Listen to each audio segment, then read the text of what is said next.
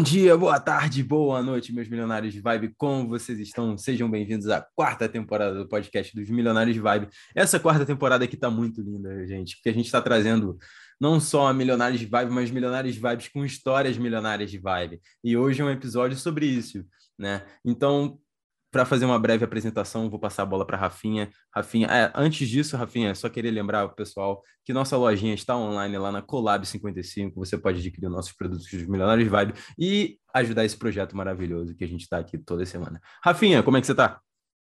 Eu tô animadíssimo, João. Esse episódio, certeza que vai ser uma aula, uma inspiração e uma motivação para continuar caminhando, né? Que acho que a nossa ideia tanto com esse podcast e diversos outros aspectos, a gente precisa de inspirações, né?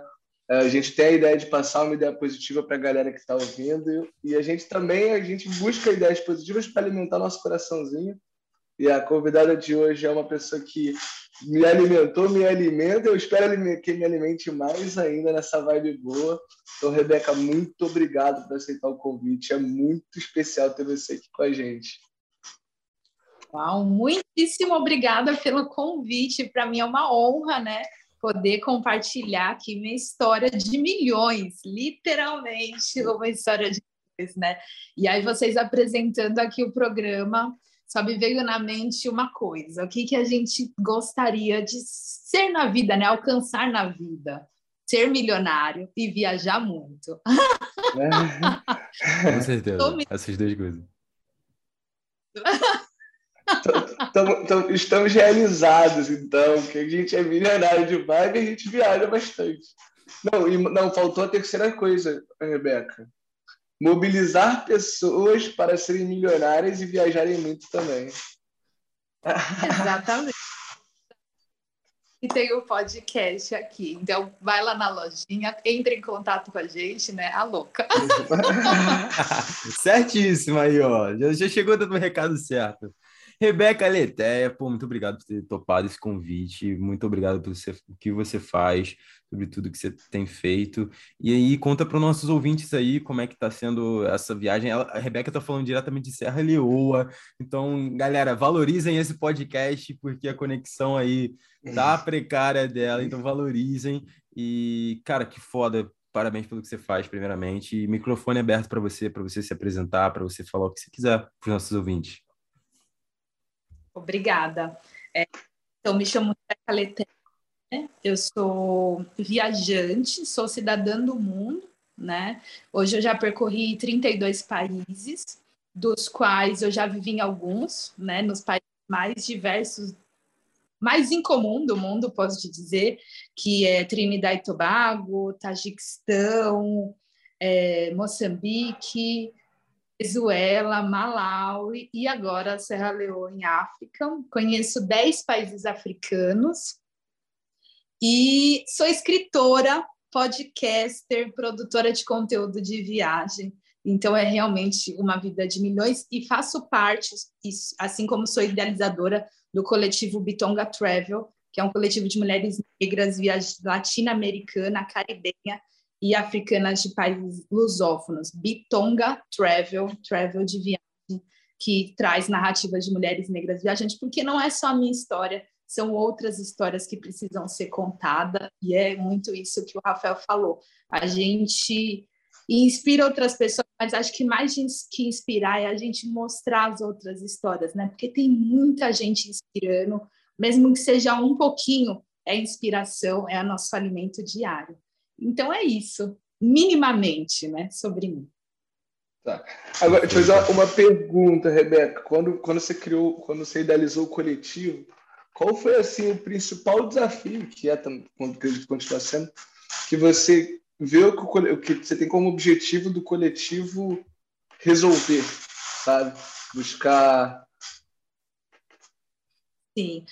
O primeiro foi, né, que na época era assim, 2018, 2017 foi a primeira vez que eu saí a longo prazo fora do Brasil, né? Então eu tinha ido morar na Ásia Central e eu, quando eu voltei para o Brasil, muita gente falava: Olha, essa é nossa amiga viajante, é minha amiga viajante. Só que eu também, né, isso 2018, eu já acompanhava muitas pessoas negras, né? Esse sempre foi o meu basal, né? Hoje a gente fala assim, quantas pessoas negras você segue? Não, mas esse sempre foi meu basal. Então, meu Instagram ele já era todo preto. E eu falava assim, não, mas eu conheço outras pessoas que também viajam. Não, não sou só eu, né? Esse adjetivo que me dava, ficava alguma coisa assim, tipo, não, calma, eu, eu posso provar, eu tenho várias outras amigas que são assim também, né? E aí foi juntando esse coletivo. A ideia era pôr homens e mulheres para mostrar que a gente tinha viajantes negros e produtores de conteúdo. Isso eu estou falando em 2018.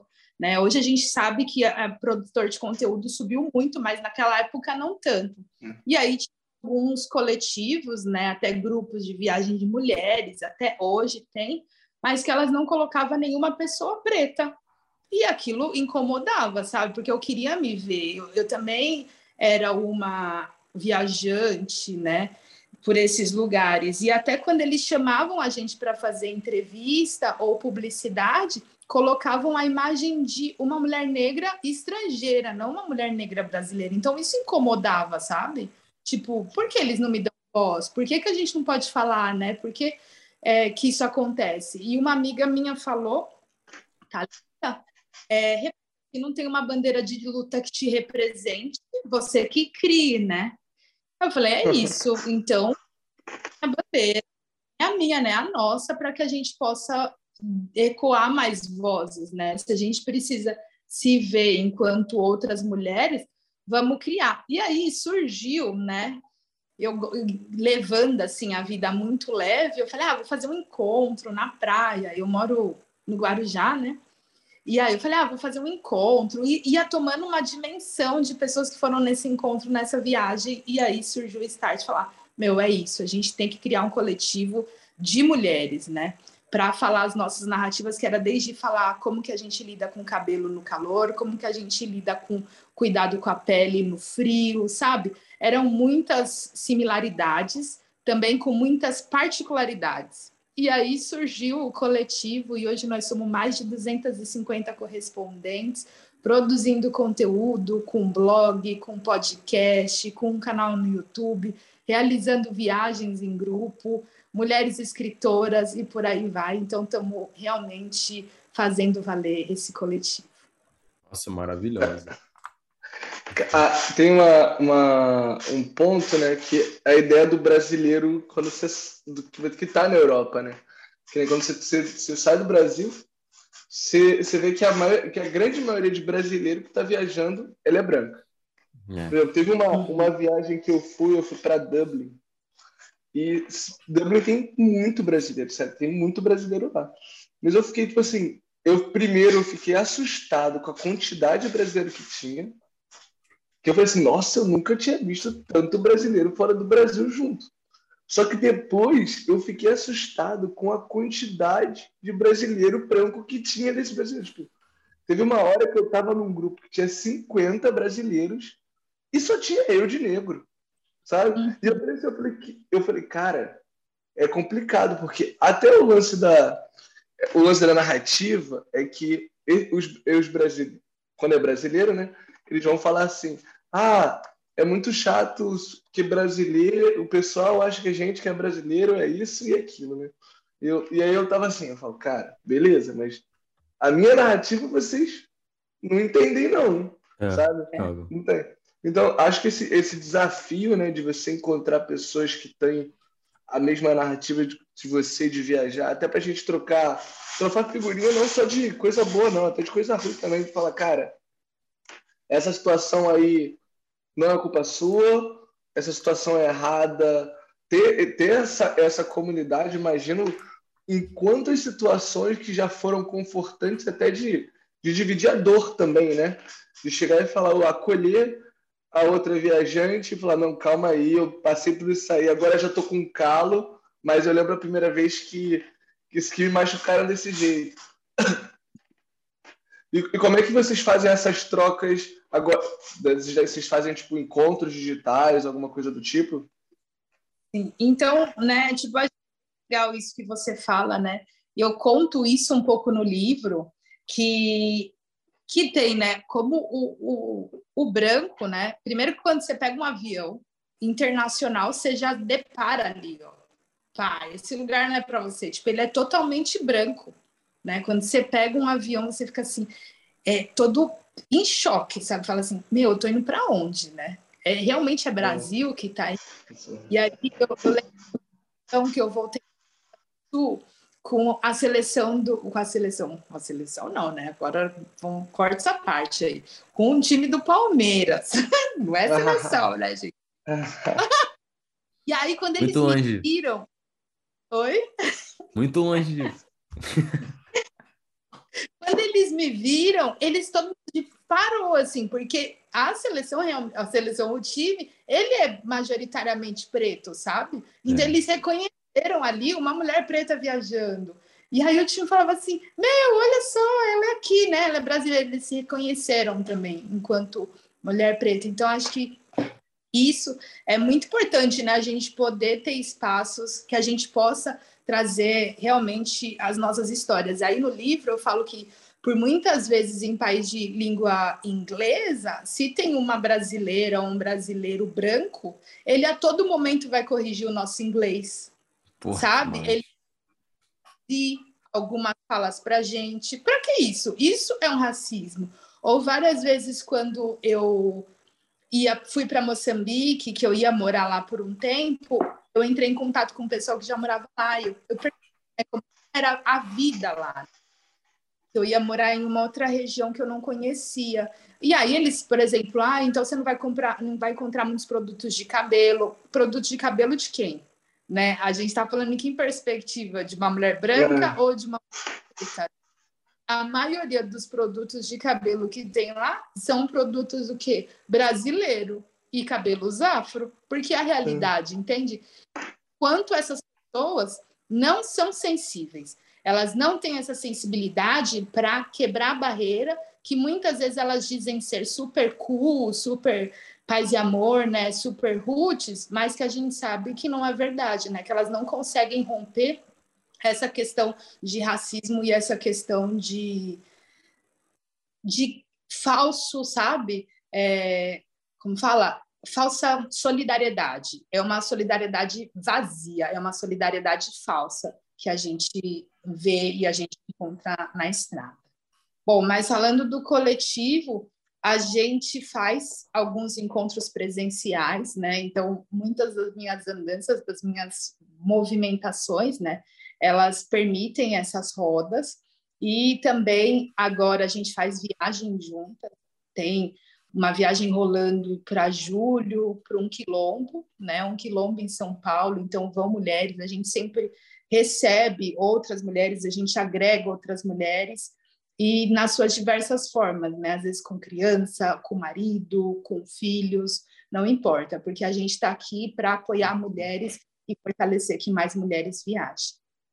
Ah, que maneiro, cara, que maneiro. Parabéns, parabéns demais hoje.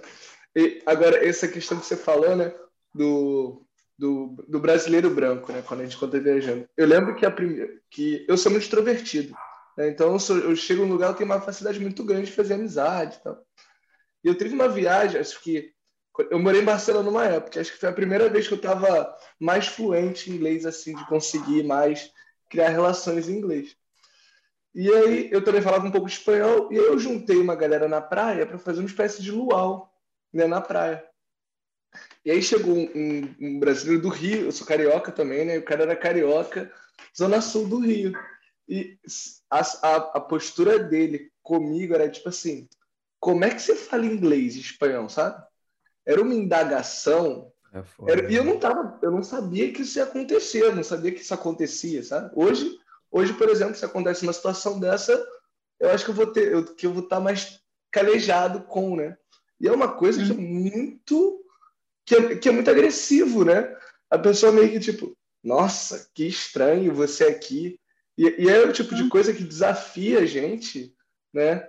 Que eu, eu, eu, eu tô muito ansioso para ler o livro, que eu quero saber as histórias desses 32 países que você passou. Com certeza eu vou me encontrar em várias dessas histórias, em vários desses momentos. E me prevenir para futuros também. Porque é, hoje em dia eu vejo muito como como essas situações, quando a gente passa por essas situações, a gente se experimenta também, né? A gente começa a se conhecer, a pessoa às vezes te desafia, aí na hora você não sabe responder, mas depois você fala assim, opa, não, calma aí. E hoje, por exemplo, com certeza, você com 32 países, a tua maturidade, a tua experiência para lidar com todas essas situações devem ter mudado um abismo. Né? Aí eu queria te perguntar qual foi o primeiro país que você foi, esse primeiro da viagem, assim, e se teve algum, alguma situação assim que você passou lá no começo, é, que você fala assim, assim, essa eu tinha que ter lido o livro naquela, naquela hora. Eu já tinha, tinha que ter escrito, lido. Eu tinha que ter lido o meu próprio livro que eu escrevi antes. Exato, massa. É bem legal porque o, muitos viajantes e turismólogos estão lendo meu livro, assim como expatriados, e muitos homens, o que me surpreende é essa leitura dos homens também. E foi dito que ele é um manual do viajante, hein? Quem viaja precisa ler. Então tem pessoas mais velhas lendo, expatriadas, falam: caraca, tá, esse livro é. Tá na descrição já, Rebeca. Tá na descrição desse episódio aqui já, no YouTube e no Spotify, só para deixar lembrado aqui. E, ó, minha primeira viagem foi para Argentina. Então foi em 2008. Isso, 2008, julho de 2008, eu fui para Argentina, mais para o norte da Argentina. Então eu fiz a capital e fiz a parte norte, muito bonita, assim. Então é, lá o que aconteceu é que, né, situações, né? A primeira era planejamento de dinheiro, mas isso eu não falo muito assim no livro, mas também a questão de que o mundo toda vez ele vai apontar as minhas raízes e a minha raiz ela é a brasileira, né? Eu, eu gosto de dizer, eu, eu nasci no Brasil, eu sou brasileira, né? E ela vem também com muito com esse tronco africano. E aí teve uma situação que a gente não, não tem, né? Essa eu não tinha essa dimensão, né, de, de ser uma mulher negra brasileira viajando para um país que teve o maior extermínio da população negra, teve extermínio, né, da população negra total, que foi a Argentina. Então, logo que eu pisei e eu estava andando pela capital, me pararam e falaram assim: "Nossa, a gente tem um emprego para você". E aí eu fiquei assim: "Como assim um emprego para mim? Eu falo espanhol, né? Falo muito bem" eu sou fluente mais que o inglês. E aí a pessoa falou assim: é, você pode ser sambista, né? Você pode ser passista de samba, aqui tem vários shows. E aí aquilo não me entrava na cabeça, sabe? Eu falei assim: como assim? Hum, não, não, você não está entendendo, eu estou viajando, sabe? Assim, não, mas pode trabalhar e me passava salário, dá aqui seu contato, né? Não tinha nem WhatsApp na hora. Eu falava assim, gente, Nossa, olha aqui. Como que é isso? No imaginário, com tudo organizado, com tudo pronto, como isso é muito forte. Então, para mim, aquilo foi um baque, assim, eu falava, não, gente, não é isso, né? O é. que, que eu para mim, né? E também admiro é, e respeito muito as pessoas que fazem essa escolha, né? De querer também. Acho que a gente pode levar, assim, a nossa arte para o mundo, né? Acho que o samba é uma arte, ser passista também é uma arte. Então, escolha realmente, mas é isso, né? Como ela chega e como é nos imposta, né? Como as pessoas de outros países, ela pensa ou brancas, né? Pessoas brancas, elas acham que tem propriedade do nosso corpo. Exato, elas acham que a gente é muito acessível, né? É. Elas acham que a gente é muito fácil conquistar, né? Então, é, é tudo, até para te encostar, por exemplo. É. Você, você está no mercado, aí está uma pessoa branca no mercado, a pessoa chega pô, me dá licença. Aí a, pessoa, agora o branco vê uma pessoa negra, ele acha assim que ele pode te, dar, dar licença te encostando, sabe? Aí o negócio eu falo assim, caralho, de onde que você tirou essa ideia que você pode me encostar? Mas tá no, meio que no subconsciente da galera, como se eles, como se não tivesse que medir para fazer a pergunta para gente, como se não tivesse que medir para tocar no nosso corpo. E, e, e, essa é uma coisa que é, que é muito chato de, de lidar, né? Que nem eu estava falando esses dias com que o lance de encostar no cabelo, né? Já é uma coisa que se fala muito, né? E vira e mexe, passa um episódio sobre eu falo assim, pô, meu, não é possível. Não, eu, eu tento ser simpático, né? Porque Que nem tem um amigo meu, que alguém vai. A pessoa chegar e falar assim pra ele: Posso encostar no seu cabelo? Ele, ele responde assim: Eu posso encostar na sua bunda?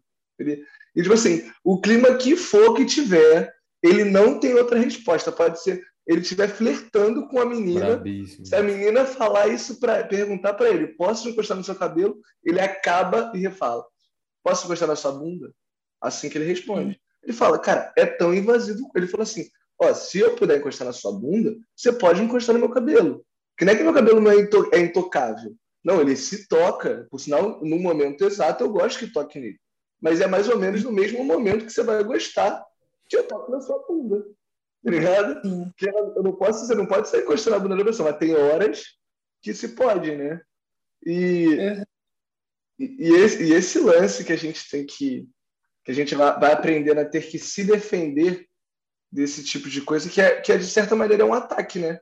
Mesmo que seja uma pergunta, ela é todo um ataque na, na gente. Às vezes a gente é. não tá nem, nem imaginando que podia ter esse ataque. Nossa, nem sabia que dava para os caras fazer isso. Exato. Sabe que tem uma parte do livro, né? E eu, eu gosto de trazer um pouco o livro, assim, que eu sou, né, quem me vê pelas redes sociais, tipo, meu, Rebeca é muito legal, tipo, é muito sociável. Eu sou até certo ponto, assim. Eu não tenho paciência muito com estrangeiros, né? Acho que muita gente quando vai para fora do Brasil quer tipo ter muitos amigos, né? Europeu, não sei o quê, Inglaterra, Dinamarca, esse monte de coisa, mas eu não, não consigo assim ter mesmo é, muita intimidade porque não é um, o perfil assim de não é a mesma conversa, sabe? Não flui, né? E aí eu escrevo um pouco disso no livro, né, sobre os expatriados, porque sempre quando eu estou viajando, o meu grupo de amigos são os africanos, os latinos, galera preta e também a galera do do Middle West, né, do do Ocidente, vamos dizer assim, tanto Ásia, tanto como países do, vamos dizer, Paquistão, esses são sempre os meus melhores amigos. E aí eu, eu escrevo assim uma parte do livro. Comecei a recusar alguns passeios com expatriados, e eles não veem isso com bons olhos, mas também não me sinto à vontade com eles por aqui. Percebo uma artificialidade em suas ações, e isso me incomoda muito por ser uma pessoa que curte a própria companhia e adoro fazer algumas coisas sozinha, me, muitos expatriados não entendem, mas não me importo com o que eles pensam. Eu apenas quero viver livre, sabe? Assim, tipo, eu não tenho obrigação de fazer amizade, hum. não sou sociável, eu quero, eu quero, eu não quero, eu não quero, e pronto, acabou, e pronto. sabe? Assim, isso é bom é, headline. Isso aqui é minha headline. Não vou. Não vai achando que eu vou fazer graça para poder tá nessa. Aceita. Aceita. Nossa, nossa, com certeza. Às vezes elas ficam. Cara, um negócio que eu, que eu sentia muito na Polônia era a questão do futebol, né? por exemplo, sempre chegavam para mim, já olhavam para mim e falavam: Ah, você joga futebol, vem jogar no meu time, não sei o quê. E, mano, eu sou um cara, o Rafa sabe, o Rafa me conhece, né? Eu sou um cara, tipo, do basquete, sou totalmente diferente, não jogo futebol e tal. E, cara, insistiam, chegavam num ponto, Rebeca, que era que era sacanagem, cara. Era tipo, não, mas com certeza você sabe jogar, você é brasileiro, vem pro meu time, que não sei o quê. Aí chegou um dia, cara, que eu falei, eu vou jogar, mas eu vou jogar muito mal. E aí eles vão, eles vão ver que, tipo, não é isso, mano. E aí eu fui, joguei, joguei muito mal, às vezes até de sacanagem, errando passe de sacanagem assim, saí no meio do jogo e tal. Ah, tá, eu acho que ele tava falando a verdade mesmo. Tipo, eu tive que chegar ao ponto de, tipo, ser forçado a jogar. Não o Chris, tá ligado? Igual é, cara, igual o Chris, é, igual o Switch lá. Cara, que bizarro, mano. Ah, desgraça, que raiva disso. Não, então, e, e, isso daí é uma agressão. Sim, tá ligado? É total é. uma agressão e às vezes a gente, tipo assim, não. Tá ligado? E isso é muito. muito... Mas, mas o lance de viajar também, a gente faz uma. Olha outros olhos também o nosso país, né? É aquilo. Você só consegue ver a ilha quando sai dela. Enquanto você não sai da uhum. ilha, você não tá ligado como, como, como a ilha funciona. Eu, eu acho, eu, eu até fico, tava esse dia contando pro meu pai, né? Sobre. Eu, eu agora estou em Lisboa e tem e morei em Barcelona também. São as duas cidades assim que eu mais morei nela, morar mesmo, de conhecer. Eu sou local nas duas, Lisboa e Barcelona. Aí eu tava falando meu pai, eu falei assim, cara, Lisboa e Barcelona, para mim, tem uma diferença muito grande de sobreviver. Porque, por exemplo, Lisboa, eu sofro muito mais preconceito, por exemplo. Primeiro, porque eu sou brasileiro e porque eu sou negro. Então, aqui em, em Portugal, tem uma ideia muito. Eles têm um preconceito muito grande com esses dois, com esses dois padrões, né? Já, lá, já em Barcelona, por exemplo, o preconceito lá já tem outra direção. Ele, o preconceito lá está muito mais ligado com o árabe, né, com o marroquino, do que com. Até com. Tem, claro que tem preconceito também, mas o preconceito lá com, com, Brasi, com, tipo assim, com brasileiro já não, já não tem tanto. E porque, como eu sou menos retinto, ele, o, lá em Barcelona eles têm uma ideia como se eu fosse francês, sabe? Quando eu paro no restaurante, aí os caras vêm falar em francês comigo, eu tenho que avisar que não sou brasileiro. E ali você já vê a dinâmica de como é que funciona, tá ligado? Como é que essa estrutura funciona. E, por exemplo, para mim, para minha pessoa, não existe lugar no mundo que eu sofra mais preconceito que a minha cidade. Uhum. Qualquer cidade que eu vá no mundo, eu, pelo menos acho que eu fui até hoje, ela não é tão preconceituosa como a minha cidade.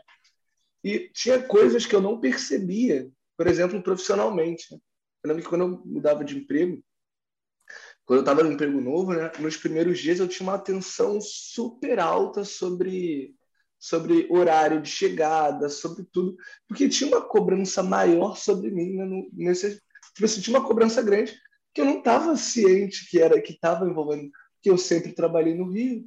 Aí quando eu vim para cá para Portugal, né, eu vim viajando arrumei um emprego, na, eu trabalho com, com TI, e arrumei um emprego com TI aqui também. Aí chegou no primeiro, no primeiro dia do trabalho, o pessoal falando, né, sobre falando, tipo assim, eu cheguei no trabalho para falar sobre o trabalho e o pessoal me dava uma atenção tão grande que eu, tipo, eu não sabia lidar, sabe? Eu fiquei pensando que estranho. Por que, que, que aconteceu agora que o pessoal tá prestando atenção no que eu tô falando? Porque no Brasil, no Rio, no, eu, eu tinha que depois de seis meses trabalhando, a pessoa acreditava que eu sabia fazer o trabalho. Mas assim que eu chegasse na sala, a pessoa ficava assim: esse cara sabe, ele realmente ele sabe fazer essas coisas que ele tem que fazer, sabe? E aí, quando você sai, você consegue olhar, né? Então, é muito doido como você vê as diferenças de cada de cada país. Aí eu queria te perguntar, nesses países também que você viveu, qual foram assim os que você teve essas experiências mais assim, não, esse funcionava dessa, a dinâmica era desse jeito e esse aqui era assim, tem algum assim que você acha interessante destacar? Boa pergunta e excelente reflexão, né? O quanto o nosso país, ele realmente é racista, sabe? O quanto a todo momento a gente tem que ficar provando que a gente é bom, né? Eu, eu lembro muito da minha graduação, que eu fazia na disciplina de saúde mental, eu sou enfermeira de formação, né? E a minha professora, ela falou um dia, assim, no estágio, ela falou, por que você tem que ficar toda hora provando que você é boa, sabe? Chega, para com isso, né? E aquilo realmente foi um estágio, por que, que eu fico, tenho que ficar provando? Eu sou muito boa no que eu faço. Acabou, sabe? Não é toda ficar, ter que legitimar. E no Brasil é muito isso, sabe? E parece que é uma caça às bruxas do nosso trabalho. O que você está fazendo? Faça o relatório diário. O que, você está fazendo? O que você não sei o quê, sabe? Essa coisa. E né, é, essa visão um pouco mais diferente que é Europa, ou até a gente pensar mas essa é Brasil e América Latina, viu? É muito essa cobrança e esse olho em cima, porque é muito resquício dos, dos colonizadores, né? Colonizador português, colonizador espanhol, dessa controle, desse de saber o que a gente está fazendo. E a gente ficou com esses resquícios. Obviamente, eles mudaram, só que a gente ainda tem muito esses resquícios do passado, né?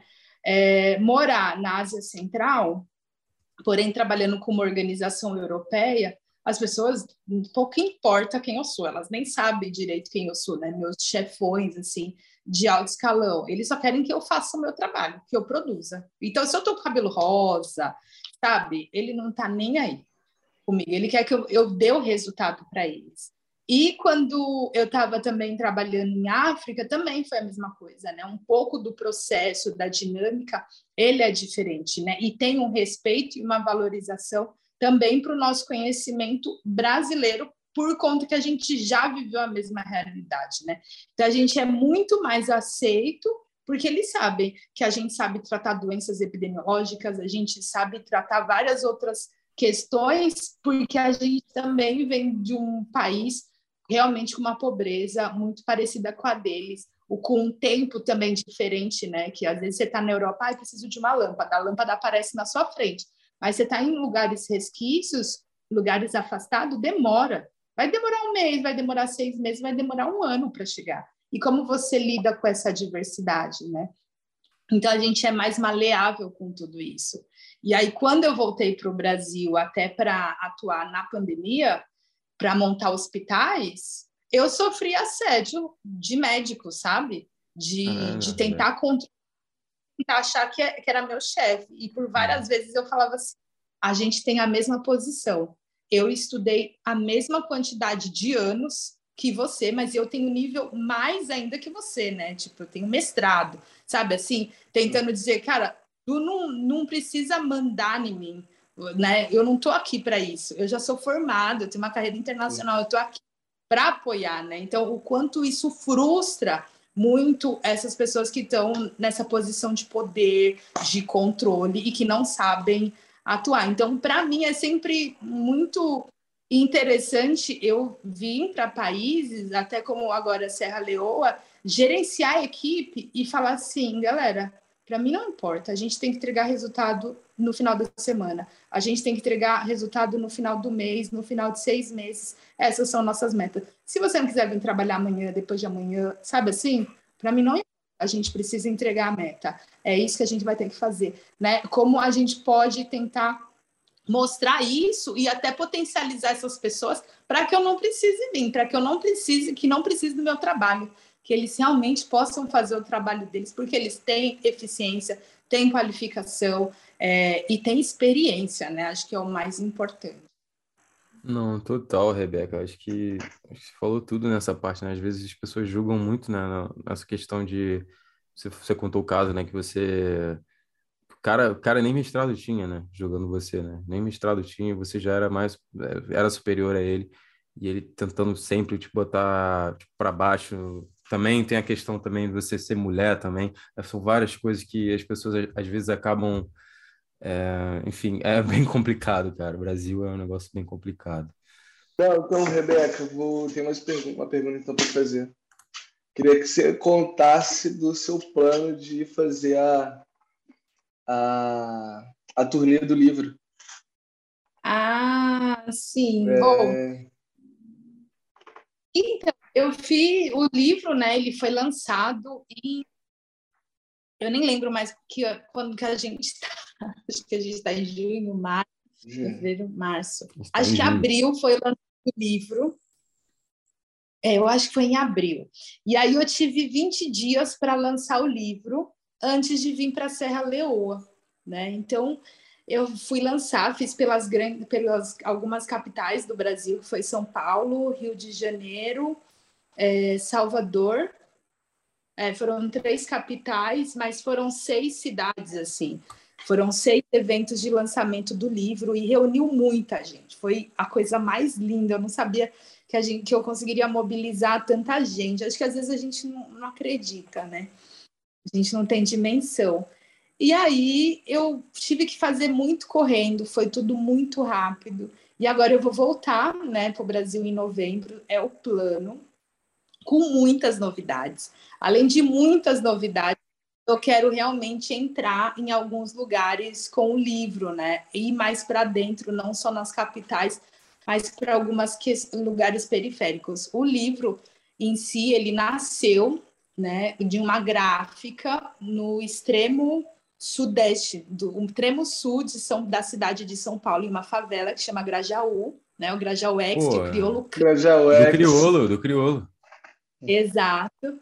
E, e aí a gente nasceu lá e agora é muito devolver esse livro também para a comunidade, né? E aí quando eu digo devolver para a comunidade, a gente sabe que a população negra é a que menos lê. O livro ele tem várias formas para se conectar com ele, então ele tem no, no formato áudio, vídeo, que é no YouTube que eu faço a leitura do livro para que as pessoas possam oh. ler. Então, também dou essa possibilidade. E tem um livro, um livro que é um scrapbook, que as pessoas podem abrir carta por carta, porque eu escrevo cartas a mim, para mim, sabe? O meu presente enviando carta para o meu futuro. E aí eu materializei em formato de livro. Então também tem o scrapbook, que é o queridinho das professoras, de mães, para ler para os seus filhos essas histórias. Então, vai ser mais ou menos aí essa caravana. Vamos ver como vai ser. Vamos planejar ainda como os detalhes, mas eu sei que a gente já vai passar pela cidade de Santos, que estão me esperando. Vamos passar por alguns interiores da Bahia, interiores do Rio e por aí vamos. Não, ó, em novembro eu vou para o Rio também em novembro. E o livro tem que passar pelo Rio também. Pois é, Rebeca. Ó, se é, o livro data no Rio, no divulga com é, a gente. Não, vai ter que ter, vai ter que ter. Não, é, tem que por ter. A gente favor. já está te obrigando a passar aqui pelo Rio. Por favor, por favor. Eu te, eu te recebo no Rio. Com Pode contar com isso. Eu quero fazer essa. dar eco nessa voz tão importante e necessária que é a sua. Essa ideia é muito importante. Queria aproveitar para agradecer novamente, já falei nos bastidores, mas falar, agradecer de novo sua presença aqui, falar que sou muito seu fã, admiro muito seu trabalho, admiro muito a forma que você toca a sua vida e como, como isso inspira as pessoas. Eu estava conversando com um amigo esses dias, estava falando sobre como se o que é o propósito da, da, da vida, né? Essas coisas. Eu não lembro agora qual filósofo que ele falou, mas ele estava falando que tem um filósofo que fala que é sobre você viver bem. E que você viver bem é você achar o seu caminho, e você, por achar o seu caminho, você vai inspirar pessoas a fazerem o mesmo. Então, Total. você me inspira muito. Eu vejo você fazendo o seu caminho, isso me inspira demais. E com certeza eu sou uma das, das milhares de pessoas que você inspiram, milhões, e torço para bilhões também. Então, ó, Parabéns de novo, muito obrigado por estar aqui. E você é trilionária de vibe, já não é nem milhão mais, já foi. Não, Rebeca, é, antes de passar a última bola para você, a gente está no finalzinho aqui da, do nosso podcast. É, eu queria saber só como é que está sendo essa, essa adaptação aí, Serra Leoa, qual, qual é o teu objetivo aí, o que, que você está tá tentando, o que você está trilhando. E também queria passar para te agradecer também sobre tudo que você tem feito, sobre o livro. Ah, já está na minha bucket list, quando a gente teve esse breakzinho, já anotei aqui, já está anotado aqui, e vou ler. E muito obrigado por fazer parte aqui desse espaço também, dividir com a gente. Cara, sei que é um perrenguezão você está gravando aí de Serra Leoa com a gente, então muito obrigado, gratidão, assim, em primeiro lugar. Massa, massa, ótima pergunta. Bom, é, como eu disse, né, é meu décimo país africano do qual eu estou percorrendo, né? E eu já vivi, né, um ano e meio, não é minha primeira vez também em África, né? Que às vezes a gente fala, ah, meu décimo país, se você está fazendo um mochilão, é, é mais fácil, né, entre aspas, você percorrer tudo isso. Mas não, então foram diversas indas e vindas, diversas é, vai e volta. Mas é a minha primeira vez aqui nessa parte de África, East, East, East Africa, é, o East African, que é praticamente a África Ocidental, né? Traduzindo assim ao pé da letra. Bom, é, o Brasil né, tem muita similaridade com a África, porque a gente nasceu daqui. Então, para mim, o que eu vejo, eu tive a oportunidade de viajar 24 estados brasileiros. Então, eu morei em algum desses estados, tanto como a Amazônia, e fui para algumas chapadas. Então, quando eu cheguei aqui, eu vejo que eu estou, eu me sinto em quilombo, sabe? Quando eu preciso descrever onde eu moro, como eu moro, eu moro em um vilarejo, né? Que é praticamente um quilombo, que eu, eu denomino, tipo, define onde você mora, é um quilombo. E também eu me sinto na Chapada Diamantina. Serra Leoa é um lugar que tem muito diamante. Onde eu estou, é regado de diamante, então tem muita é, extração, né, um garimpo aí para dessas pedras preciosas. muito parecida com a Chapada Diamantina.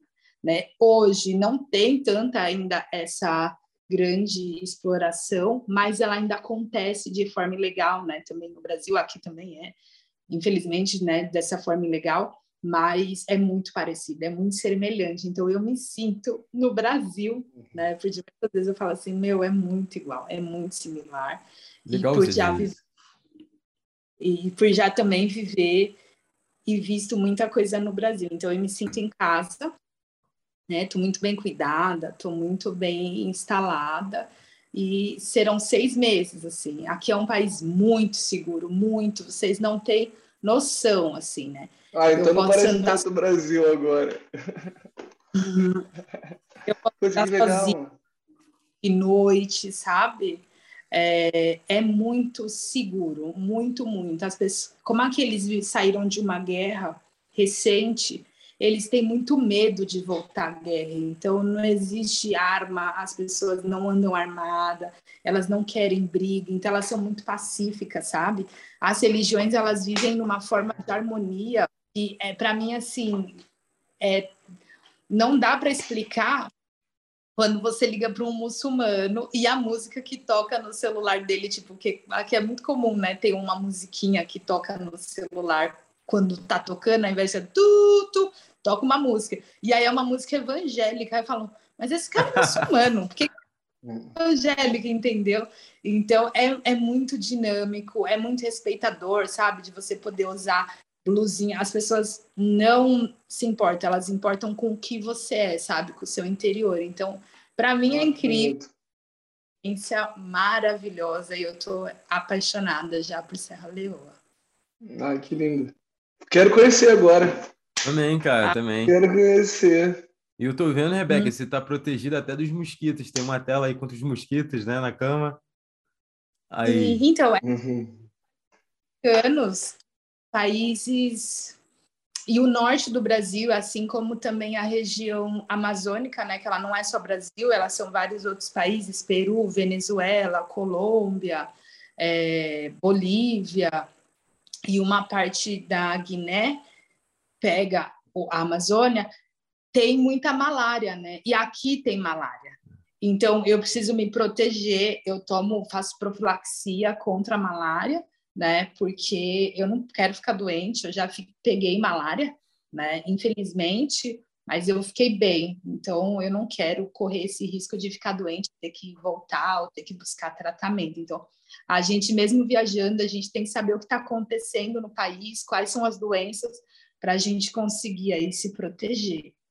E aí, voltando, né, o que, que eu estou fazendo aqui? Porque Serra Leoa, e eu comentei, sou enfermeira, eu sou gerente de projetos e faço prevenção e controle de infecção. E aí eu fui convidada para abrir uma maternidade aqui. Então, uma maternidade, uma UTI neonatal, um centro obstétrico. Então, começou a funcionar faz menos de uma semana e eu estou aqui implantando esse hospital. Só isso, assim. Nossa, só, só, só isso. Tá só, só salvando o mundo. Só, só salvando o mundo. Mas é o hobby dela. Nossa é. senhora. Hum. Nossa, que, que, que foda, cara. Parabéns, Rebeca. Parabéns por tudo que você tem feito. É, mais uma vez, gratidão por ter participado aqui com a gente. Que história incrível sua. É, eu acho que o recado que fica, pelo menos da minha parte, é de boa, não boa sorte, mas boa aventura, boa vida é, e boa, boa, boas vibrações para tudo que você tem feito. É, muito obrigado por estar tá fazendo o que você faz, por estar tá espalhando conhecimento, por também é, a questão também da bandeira, por estar tá levantando e, enfim, espalhando da melhor forma possível. Muito obrigado e muito obrigado por ter aceitado nosso convite mais uma vez. Então, muito obrigada, Rafael, né? Muito obrigada, João. Eu, eu sempre digo, né? Eu sou uma pessoa, eu sou muito acessível, né? Então, logo que me convidou, eu digo sim, é isso. As pessoas conversam comigo, é, mandam mensagem, eu respondo. Porque quando a gente é viajante, a gente fala que que a gente quer ser amigo de todo mundo, né? Mas só que na internet ah, parece que viram super.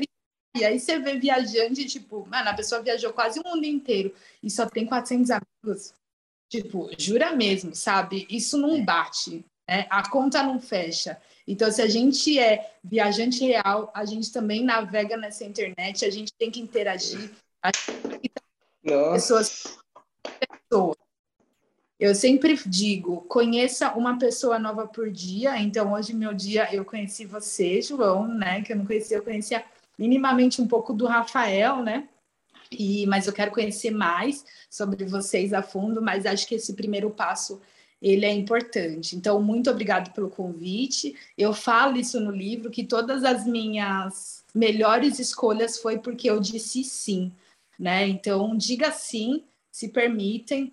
Eu faço muita mentoria de pessoas que querem viajar, que têm o sonho de conhecer outros lugares, outros outro mundo. É possível, sabe? Mas a gente precisa planejar e tudo é possível. Então, vamos falar, a gente pode, vá atrás do sonho de vocês, acho que é muito importante. E aí a mensagem que eu queria dizer, né, que como vocês aqui são milionário, em 2020, 2021, na Bahia, eu estava com alguns amigos meus e eles conseguiram me convencer de que eu não precisava ficar rica, entendeu? A gente tem que tirar essa ideia de querer ficar rico mas que a gente devia ficar milionário. E ela falava assim: Nossa, Renê, como assim? Me explica melhor isso. Isso a gente estava dentro do mar, em Boipeba, né, Bahia, tal. E aí ele falou assim: Porque rico, a gente pode perder o dinheiro, né? Tipo, o rico depende, né? Ele é, é muito vazio porque você não tem a dimensão. Mas você precisa dizer que você quer ser milionária. Porque quando você tem milhões, é mais fácil você gerir do que ser rico, né? Então, né, tipo, que ah, a pessoa é rica, não, a pessoa é milionária, bilionária, trilionária, né? Rico, ele ainda é um grau abaixo do, que, do milionário. Aí eu fiz o pedido que eu queria ter um milhão. Então eu falei assim, eu vou ter um milhão. E, e é isso muito que eu falo, né, também nas viagens, que a gente tem que pedir as coisas e, e ela acontece sempre da melhor forma. E aconteceu que no mesmo ano eu fiquei milionária, eu ganhei um milhão. Eu paguei com, no cartão, assim, ó, e tava com um milhão. E aí eu brinco, né? E eu contei até essa história para minha avó, que era um milhão de pesos venezuelanos, né? eu tenho um milhão, já passei, já sou bilionária aqui em Serra Leoa, é o dinheiro daqui também. E aí eu lembrei que o meu pedido ele tem que mudar. Ele tem que ser: eu quero ser milionária em dólar ou em euro. porque é muito rápido. E vocês que estão indo, façam esse pedido mesmo. O que vocês querem? seja específico no pedir, porque ele sempre acontece das melhores maneiras. Então, mais uma vez, muito obrigado, que vocês possam dar continuidade a esse projeto, mesmo às vezes sendo um pouco difícil, né? De, continuem, porque é isso, que isso é muito importante tanto para a sociedade, isso é muito importante para o nosso futuro e é uma forma da gente deixar o nosso registro de transformação para esse, esse universo. Então, Homens, muito sucesso, muito axé, muito caminhos abertos para vocês e contem comigo para o que der e vier. Caramba, que lindo. Muito obrigado, Rebeca. É, assim, Rafa, mensagens finais também, se quiser finalizar. Sem palavras, sem palavras. Não... Só obrigado, só obrigado que dá para falar Gratidão. agora. Gratidão. Muito axé, Rebeca, e muita sorte aí também, muitos caminhos abertos para você nessa, nessa mais uma missão que você está tendo, tá bom? Tudo de bom. Oh, e o nome do livro é oh. Escreve Cartas de uma Viajante Negra ao Redor do Mundo, Rebeca com dois Cs, Aleteia com TH, disponível aí nas redes sociais e também na Amazon. Entre em contato com a gente e no, no perfil aqui desse podcast. É, a gente envia para todo o Brasil com frete único e a gente já está chegando em quase todos os estados. Eu sou muito feliz e muito honrada desse filho ter nascido e já estamos indo para o segundo. Maravilhosa. Tá na descrição no Spotify e também no YouTube, pessoal. Tá aqui embaixo, tá? Então você que está escutando tem vontade de adquirir o livro aí da Rebeca, tá aí na descrição, por favor, entre lá no link. Meus ouvintes, muito obrigado por terem chegado até aqui e até semana que vem. Aquele beijão.